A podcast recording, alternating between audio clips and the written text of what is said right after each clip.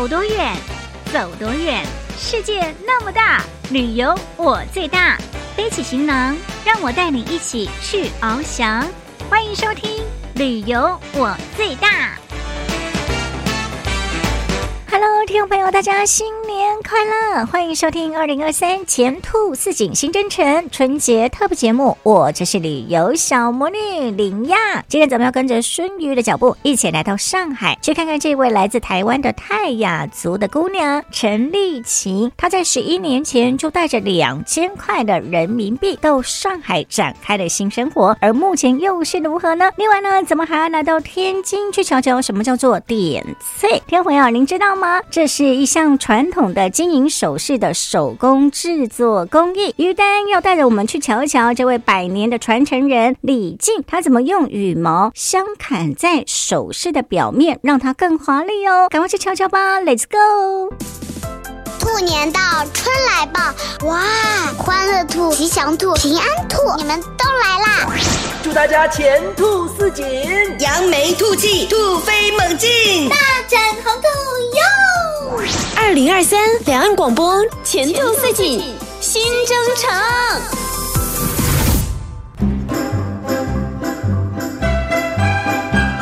听众朋友，大家新年好，我是孙瑜。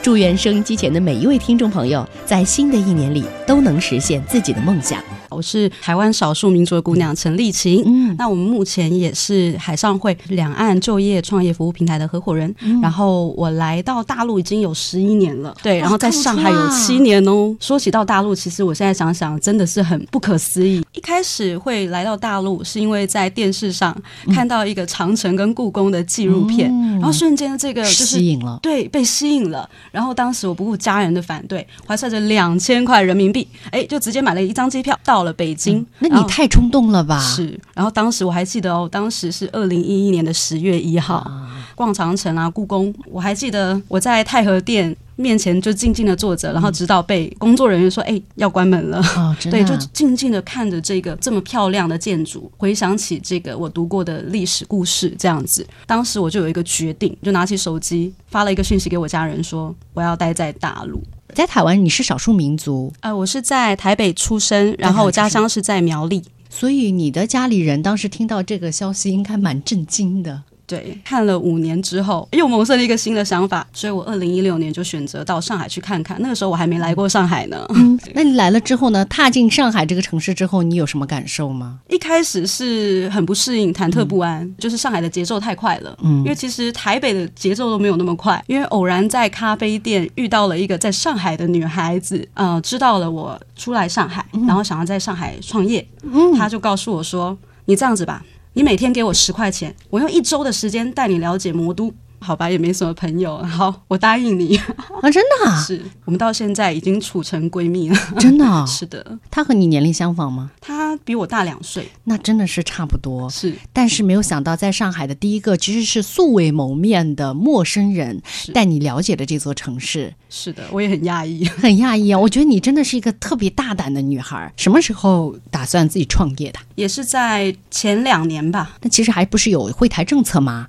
那会不会对你的创业有一些帮助啊？呃，有，像现在我合伙的这个海上会两岸创业就业服务的平台，嗯嗯、呃，我为什么会加入这个平台呢？除了这个平台给我的理念，正是我当初刚来上海的时候可能所需要的东西，我也很希望说，呃，在这个平台会有很多像是生活类的知识，然后还有创业就业的一些服务的内容。嗯，对，那我希望说，可以透过这个平台，可以让更多想要来的台湾青年啊、呃，或者是其他城市要过来的。青年都可以，就是呃，让他们在这个平台里面直接找到一个呃，他们所需要所需要的东西啊、呃。我们目前也正在就是搭建海上会乐见其成成立型工作室，嗯、之后会二十四小时啊、呃，对那个台湾的青年二十四小时是提供服务的，就是帮助他们成为一个二十四小时的服务热线。是因为其实我在这边遇到了非常多的贵人，或者是真的是很好的朋友，嗯、非常多的帮助，嗯、生活上啊。啊，还有一些工作上都会有一些帮助。这样，那我希望我也可以力所能及的去帮助呃想要到上海来的台湾青年，或者是台湾少数民族的人士，然后还有其他我们其他城市想要来的。呃，从这个台湾当时到上海，然后一开始家里人也有一些反对的声音，他们现在是一个什么样的态度？他们本来从反对，现在变成非常支持。我觉得家人对你的一种态度的转变，其实也是应该你到上海或者是到大陆生活这么多年，自己比较大的一个价值的体现。我觉得这个价值真的让我就是很感动的是，我它不是财富价值，而是我本身自我价值的提升。我也是非常开心的，因为我我从来没有想过我可以帮助到其他人，不虚此行吧？是的，不虚此行。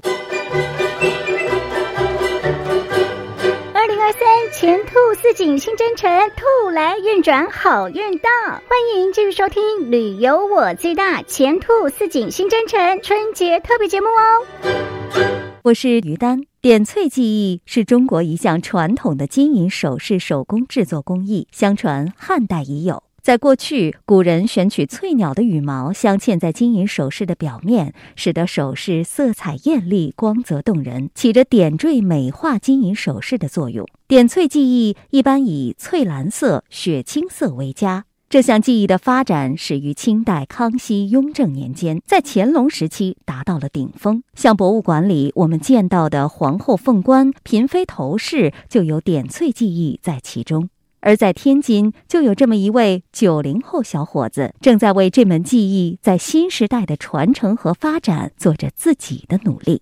这是清代的一个旗头，然后这上面呢是一个完整的点翠作品，它是一个缠枝莲，传统的吉祥图案，富贵缠身的意思。然后这上面呢一丝一缕的也都是点翠。您看这个蓝的，一丝一丝、一缕一缕的，您看它排布的特别细。这都是清代的，就是一丝一丝的翠羽的绒毛。来到点翠非遗工作室，这里的主人李静就热情地拿出收藏的清朝旗头，将点翠技艺的精髓娓娓道来。一九九零年生人的李静是天津白氏点翠修复与制作技艺第五代传承人。据了解，白氏点翠修复与制作技艺由白义臣在天津创始。传承发展并自成一派，历经五代至今，已经走过了一百六十多年的历史。白氏点翠修复与制作技艺非常复杂，分为制胶、集翠、刮青等多道工序，是一门极其精细、极其需要耐心和毅力的技术。李静说：“点翠作品它是两个词，第一个就是那个点，点是一个动作，就是这项技术，因为您看它翠羽的绒毛特别小。”只能用一个特别小的小镊子，给它一点一点的小工具，一层一层的给它点上，这就是一根儿点。这个动作极其的细微，极其的精细。而点翠中的“翠”，则指的是材料。在古代，匠人们只选取翠鸟的羽毛进行制作，因为翠鸟的羽毛柔软有光泽，颜色艳丽。点翠制作为什么要这么复杂？能不能只学裁剪羽毛那道工序？能不能只负责修行？多次实践下来，李静体会到了这繁复背后的用意。后来发现，你不从头接触，你干哪一步都不会。我就帮姥姥裁，你裁不成功。为什么？你不知道它这个凹槽里边需要什么样的形状，都裁好了，姥姥也用不了。当我裁好了的时候，姥姥说：“你都裁好了，你自己贴吧。”然后自己贴上之后，姥姥说：“哎呀，你裁好了，你自己也贴好了，你你把下一块也做了吧。”于是这么慢慢引导，就能做一件作品了。随着年龄的增长，李静的技艺也在不断精进。他说：“如今点翠技艺也在随着时代的变化，实现新的发展和演进。比如点翠过去只用翠鸟的羽毛。”而现代人大多选用鹅毛染色、丝带等多种材质替代翠鸟的羽毛进行制作。翠就是它的材料，它的用料，翠鸟的羽毛。但是呢，这个清代以后，慢慢的这个翠鸟就已经很少了，然后后来又成了保护动物。其实应该是从六几年开始，这个点翠就已经开始用鹅毛、丝绸或者是孔雀的羽毛。用其他的这些材料去代替了这种已经成为保护动物的翠鸟的羽毛。作为年轻一代的传承人，李静不断尝试着创新，寻找更多的材料用于点翠技艺。他传承的这项非遗技艺也走出了自己的小家，迎来了更广阔的发展空间。二零二三，Nice to meet you！祝大家新年快乐！